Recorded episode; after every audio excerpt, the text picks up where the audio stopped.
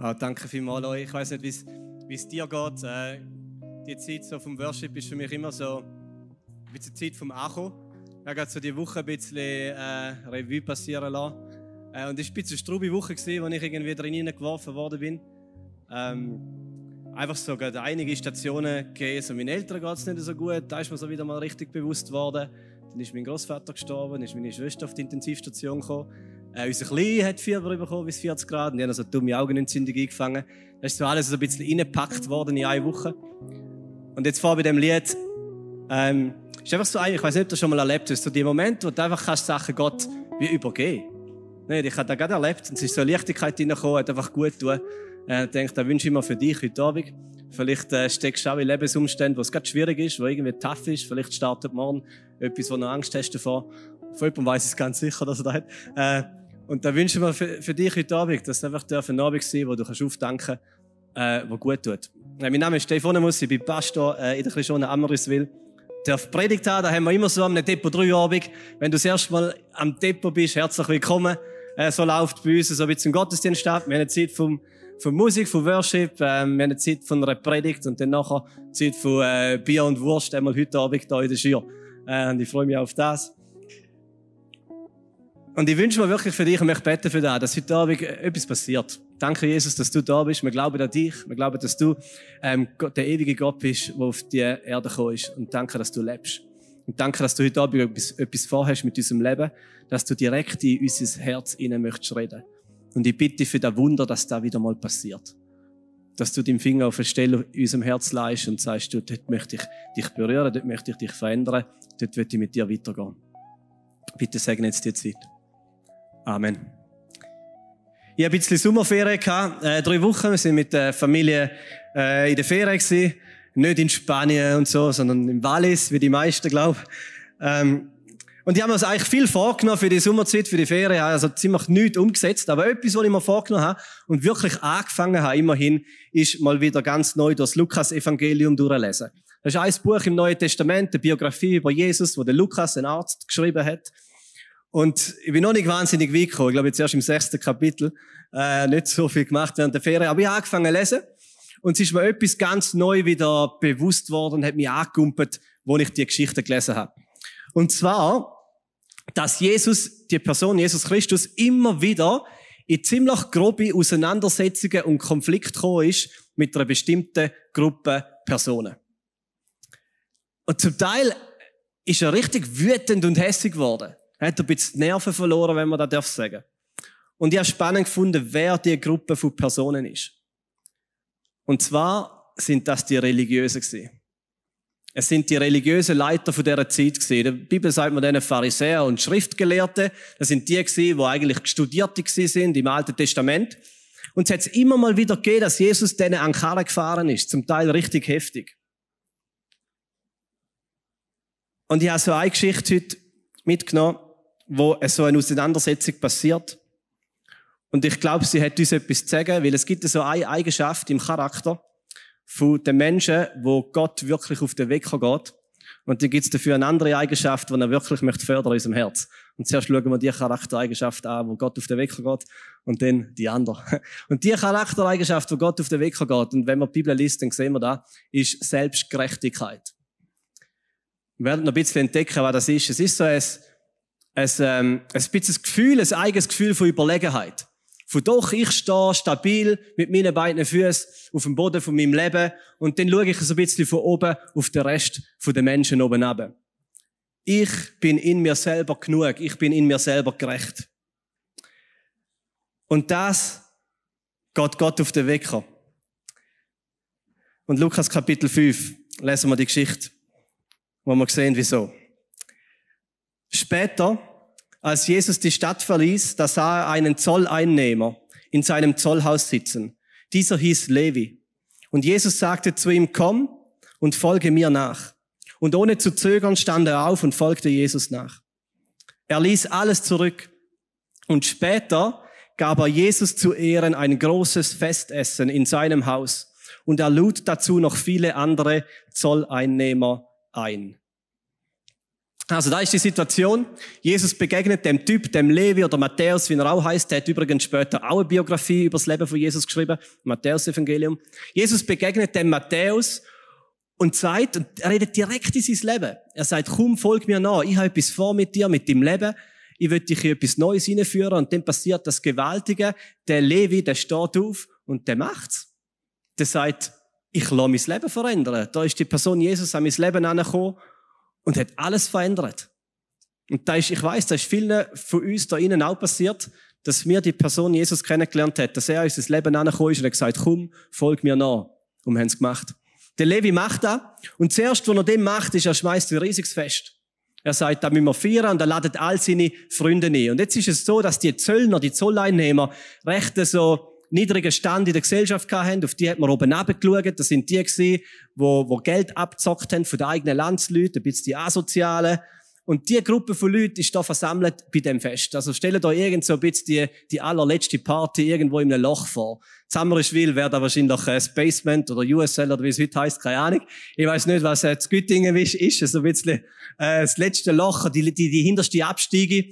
Dort findet also so ein bisschen äh, grosse Party statt mit ganz viel äh, zwielichtige Personen mit bisschen äh, schäbigem Ruf.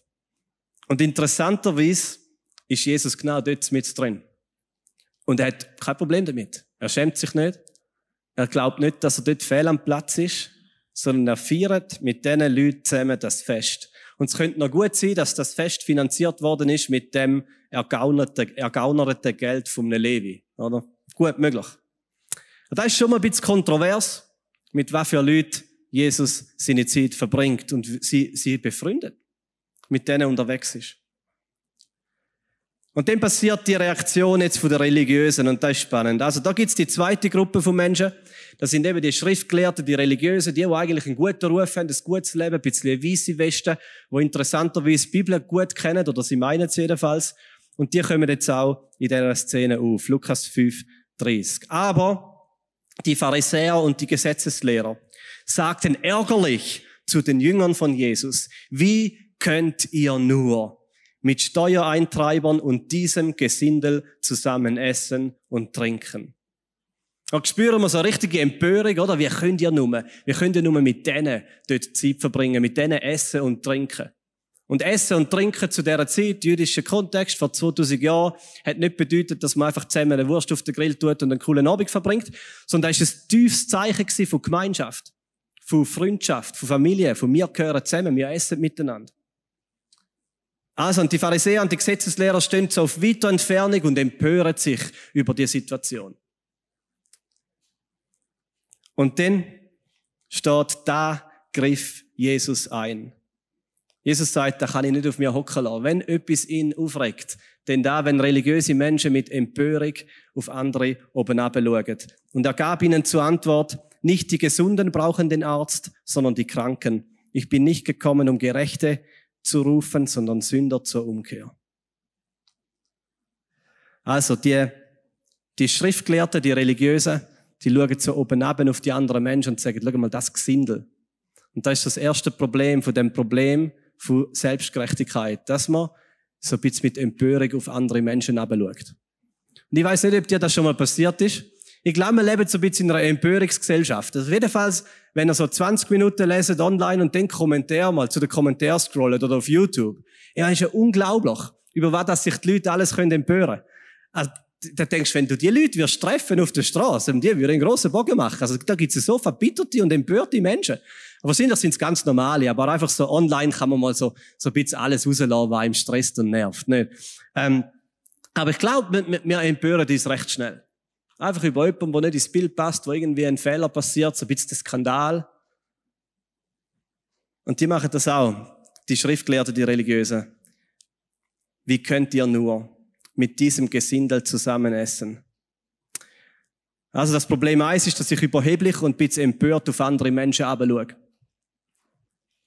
Ich habe mal den Spruch gelesen, der hat jemand auf den Laptop geschrieben gehabt.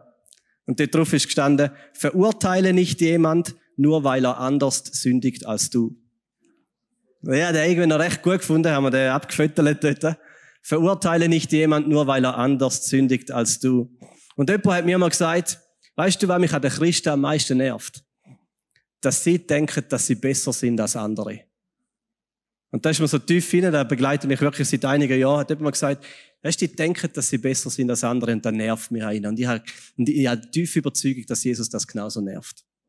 Und leider passiert das aus irgendeinem Grund recht oft, dass gerade so, ich sage jetzt mal, religiös angehauchte Menschen, Menschen, die mit einem Glauben unterwegs sind, so, so langsam das Gefühl haben, sie, sie sagen höher oder besser. Und eigentlich hat man null Grund dazu. Null Grund. Und da werden wir nachher noch ein bisschen sehen. Aber leider passiert es sehr, oft, dass gerade Religion Menschen zu Überheblichkeit führt. Wahrscheinlich fängt man so an, Menschen ein bisschen unterteilen, oder? In zwei Klassen, Gläubige, Ungläubige, Richtige, Falsche, die, die auf meiner Seite sind, die nicht auf meiner Seite sind. Und dann identifiziert man sich mit seinem eigenen Camp und schaut aufs andere oben ab. Und innerlich wächst Überheblichkeit, Stolz, Arroganz. Und da ist Jesus ein Dorn im Auge. Jesus sagt zu diesen religiös, religiösen Leitern von dieser Zeit, ich bin nicht gekommen für euch. Und das ist eine recht taffe Aussage. Er hat gesagt, ich bin nicht gekommen für die Gerechten oder die Selbstgerechten. Wenn ihr euer Leben leben wollt, könnt ihr da die Bibel auswendig lernen, in eurer Religion leben, aber mit mir habt ihr nicht viel zu tun. Solange ihr auf dem Überheblichkeitstrip sind. Und Jesus sagt, ich liebe es, Essen und Trinken mit dem, mit den Leuten, die ihr als Gesindel benennt, viel mehr als Gemeinschaft mit euch. Und dann geht's weiter. Nachdem Jesus so eingegriffen hat, sagt er, äh, Lukas 5,33 kommen wieder die Religiösen und sagen, daraufhin sagten sie zu Jesus, die Jünger des Johannes, und das ist Johannes der Täufer gewesen, die Jünger, Jünger des Johannes, die fasten oft und die beten viel. Die der Pharisäer tun das auch. Aber deine Jünger, die essen und trinken. Ja, das spannend gefunden. Zum einen reden die Pharisäer, oder? Die Jünger der Pharisäer, so ein bisschen, äh, so, äh, wie sagen wir so, ein bisschen königlich, äh, äh, Aussprache, so, nicht unsere Jünger, oder? Die Jünger der Pharisäer, sagen die Pharisäer selber. Die, die bettet viel und fastet. Die sind richtig, ähm, fromm unterwegs. Die geben sich, die sind, die, die sind strikt diszipliniert. Die leben ihr Glaubensleben, so wie man es sollte. Aber schau mal deine Jünger an. Dein Haufen von Nachfolgern, die essen und trinken. Die hocken dort an dieser Party und essen und trinken. Und das ist Problem zwei von dieser Selbstgerechtigkeit. Und zwar, dass ich meinen Teil an Religion leiste und mich ärgere über die Lockerheit, die andere haben. Und genau da haben sie gemacht. Sie haben ihr Leben gelebt, ihr frommes Leben. Und haben das gemacht, um irgendwo ein Stegeli aufzuklettern. Und dann kommt Jesus mit seiner Gruppe von sehr zweifelhaften Menschen. Und hat einfach Freude mit ihnen. Und genießt Gemeinschaft. Und dann finden sie sich ärgern. Oder wir sind so strikt unterwegs gewesen, wir fasten viel und beten oft. Und schau mal den Haufen an, die machen das alles nicht. Und dann kommt wieder Überheblichkeit. Und so religiöse Arroganz. Und gleichzeitig, glaube ich, ist auch ein bisschen Frust im Herzen von denen. Weil ich habe mich so angestrengt, ich auf Sachen verzichtet. Vielleicht ist das deine Geschichte. Ich habe mir Mühe gegeben, irgendwo in das Killebild hineinpassen habe mich habe Bibel gelesen, habe betet, habe mein Leben verändert. Und jetzt sollte das alles wie nichts wert sein. Und ich glaube, die religiösen Leiter hätten sich auch ein bisschen Lob erhofft von Jesus. So, so ein bisschen über, über den Kopf streicheln, oder? Hey, ihr sind aber gut unterwegs. Wow, wir betet viel und fastet oft. Und die kommen es nicht über. So ein bisschen das Fehlen von Wertschätzung und dann werden sie ein bisschen verbittert und eng in ihrem Herz. Und sie ärgern sich. Und irgendwie finde ich das noch schön. ich glaube, Gott hat so eine Hauptaufgabe. Und die Hauptaufgabe ist, dass er den stolzen Menschen das Schemmeli unter den Füßen wegkickt, dass sie kreien. Und seine zweite Aufgabe ist, dass er diesen Menschen, die am Boden liegen, die Hand anstreckt und sie aufrichtet. Das ist wirklich eine der Hauptaufgaben von Gott, dass er die Stolzen erniedrigt und die Erniedrigten erhöht. Und das ist eine brutal schöne Aufgabe, die Gott sich da genommen hat. Und ich glaube, er würde sie die auch reinrufen. Er erniedrigt die Erhöhten und erhöht die Erniedrigten. Ich habe so zwei Anleitungen mitgebracht. Eine Anleitung für ein bisschen mehr Selbstgerechtigkeit. In sechs Schritten mit äh, Tipps, sie nicht umzusetzen.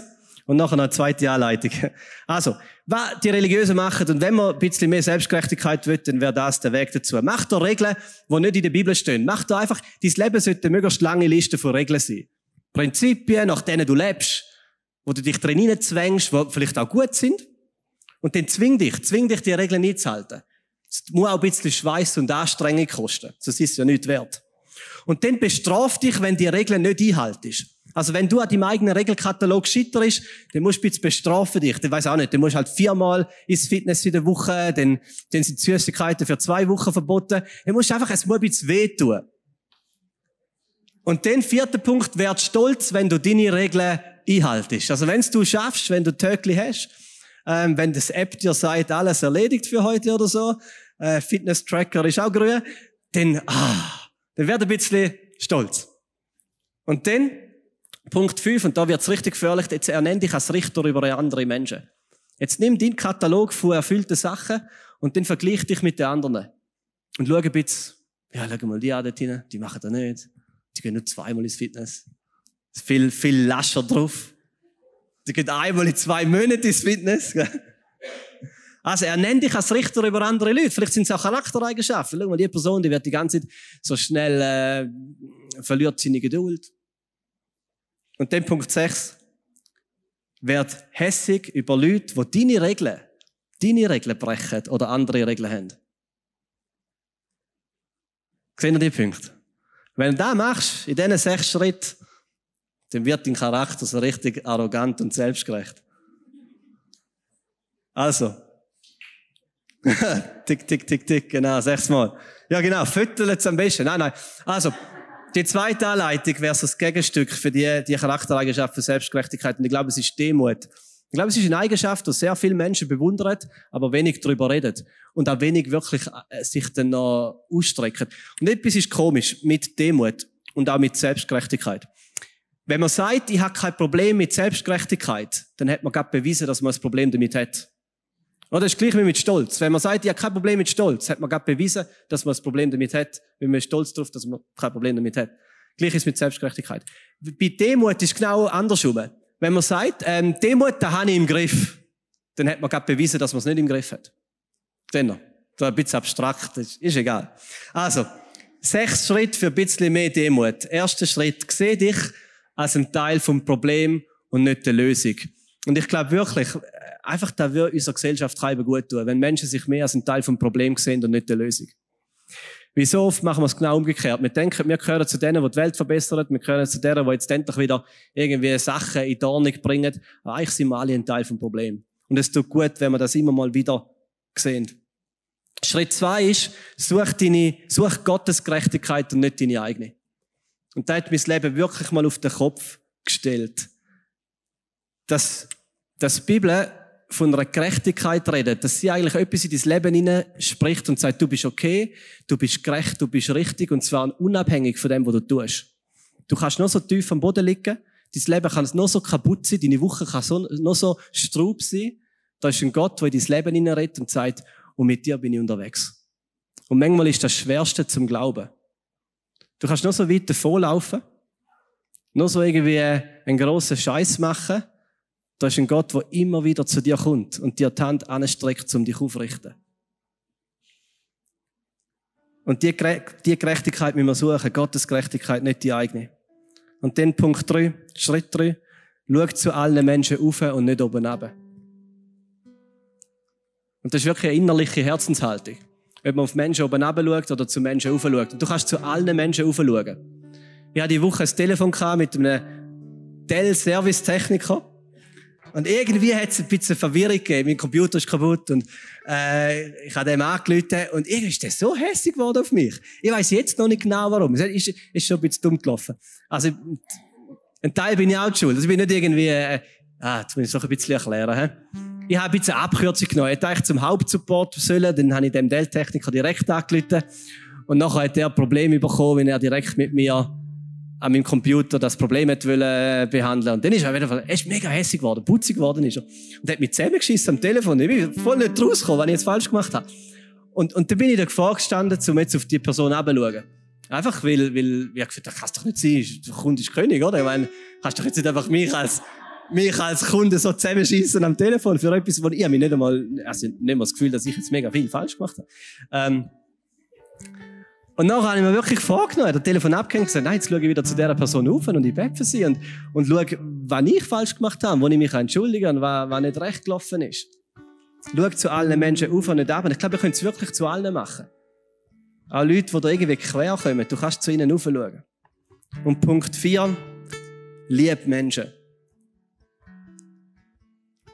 Und ich glaube wirklich, dass wir, wir unsere Schweiz recht verändern, wenn wir so von einer Empörungsgesellschaft, wo jeder ein bisschen auf seinem eigenen Recht beharrt und gerne mal äh, rauslässt, weil ihm alles stresst und stört. Ich meine, es gibt sogar YouTube-Clips, wo Leute nur im Auto hocken und, und sich aufregen, oder? Und da filmen und da schauen Tausende von Leuten, Hunderttausende von Leuten. Ich glaube, es würde wirklich unserer Schweiz gut tun, wenn wir mehr anfangen lieben, statt uns empören. Und der Punkt 5, Freude an deinem Glauben. Ein Schritt bis zu mehr Demut und interessanterweise führt Freude zu Demut. Die Bibel befiehlt dir sogar Freude. Sie sagt, freu dich an Gott die ganze Zeit. Und ich glaube, da ist den religiösen Leiter von dieser Zeit verloren gegangen. Eine tiefe, innerliche, echte, authentische Freude. Und irgendein Theologe hat mir gesagt, dass Gott am meisten geehrt ist in unserem Leben, wenn wir am meisten Freude haben an ihm. Freude ehrt Gott. Und das ist wirklich ein mega einfaches Prinzip und es ist sehr logisch. Wenn, wenn du eingeladen wirst zum Nachtessen oder irgendein Fest und du freust dich zum Gehen, das ehrt deinen Gastgeber. Das ehrt die Person, die dich eingeladen hat. Wenn du hinkommst und sagst, hey, danke vielmals, dass ich da sein darf, das freut mich mega dann geht die Freude bei ihm auf. Wenn du dich nicht freust, dann sagst du, ja, okay, ich bin halt gekommen, gell? meine Frau ist halt eingeladen, bin ich halt auch mitgekommen, schießt mich eigentlich an, ich will lieber beim Fußball schauen daheim, aber jetzt bin ich halt da. Äh, da, da ehrt ihn nicht, oder? Der geht gerade runter. Freude runter, geht er runter. Wenn Freude raufgeht, geht er rauf. Gott ist am meisten geehrt in deinem Leben, wenn du eine tiefe Freude hast an ihm. Freude an deinem Glauben. Und dann Punkt 6, Stunden über Gnade. Und da passiert mir immer wieder, wenn ich gerade das Neue Testament lese, wie Gott porträtiert wird, dass er zu dem Gesindel geht. Und er wird das Gesindel nie als Gesindel benennen, sondern als seine Freunde. Und mit ihnen isst er und trinkt er. Mit ihnen verbringt er seine Zeit. Für sie ist er gekommen. Für uns ist er gekommen. Und das kann man zusammenfassen in dem Wörtchen Gnade. Wir sind alle ein Teil vom Problem. Wir gehören alle zu dem Gesindel. Und Jesus freut es. Und es ist immer eher, uns Freunde zu nennen. Ich glaube wirklich, wenn wir diese sechs Schritte gehen, dann wächst das Ding namens Demut in unserem Leben. Oder wir können nie sagen, dass wir das haben. Aber man kann wirklich einen Weg gehen, zum Wegkommen von Stolz und Arroganz und hin zu Demut, zu einer echten, authentischen, tiefen Freude an Gottes Gnade. Und ich möchte gerne beten für das. Und ich freue mich auf den zweiten Teil vom Worship. Und wir werden auch, wenn wir regelmäßig machen, wieder so einen Teil haben von Bericht, wo wir auch einfach euch bitten, einen Teil in den Abend hineinzugehen. Und da fasziniert mich immer wieder, was einfach Gott tut in eurem Leben. Und wenn du etwas hast, wo dein Herz klopft, wo du merkst, da, da kannst du teilen und möchtest du teilen heute Abend, dann ist, ich glaube, nach zwei Liedern das Mikrofon offen. Dann werden da nochmal etwas sagen dazu. Danke, Jesus, für den heutigen Abend. Danke, dass wir dürfen da sein, so wie als grosse Family. Und danke für die wunderbare Wahrheit, ähm, dass du für die Kranken gekommen bist. Ähm, dass du nicht für die Gerechten gekommen bist, sondern für das Gesindel. Und danke, dass du es liebst über alles. Mit Menschen unterwegs zu sein, die nicht alles im Griff haben. Danke, dass du deine Hand ganz, ganz tief aber, langst zu mir aufrichten. Und ich bitte auch, dass du immer mal wieder uns überführst von Stolz und Arroganz und Selbstgerechtigkeit. Dass wir ein demütiges Leben dürfen führen, voller Freude. Und ich bitte wirklich konkret für heute Abend, dass die Freude in unseren Herzen wächst. Ein Staunen, eine ganz ehrliche, echte, authentische, staunende Freude über dir. Bitte für Leute, die das erste Mal da sind, wo da vielleicht alles sehr wenig sagt, bitte, dass ähm, sie etwas dürfen erleben, dass du, wenn du das erste Mal da bist, etwas darfst erleben von dem Gott, der dich sieht und dich kennt. Und etwas vorhat mit dem Leben, wo dich ruft, der sagt, komm, folg mir nach, ich habe etwas vor mit dir. Und ich möchte uns einladen, den Teil jetzt einem zweiten Worship-Block, um den Gott anzubeten, um ihm wirklich Ehre zu geben.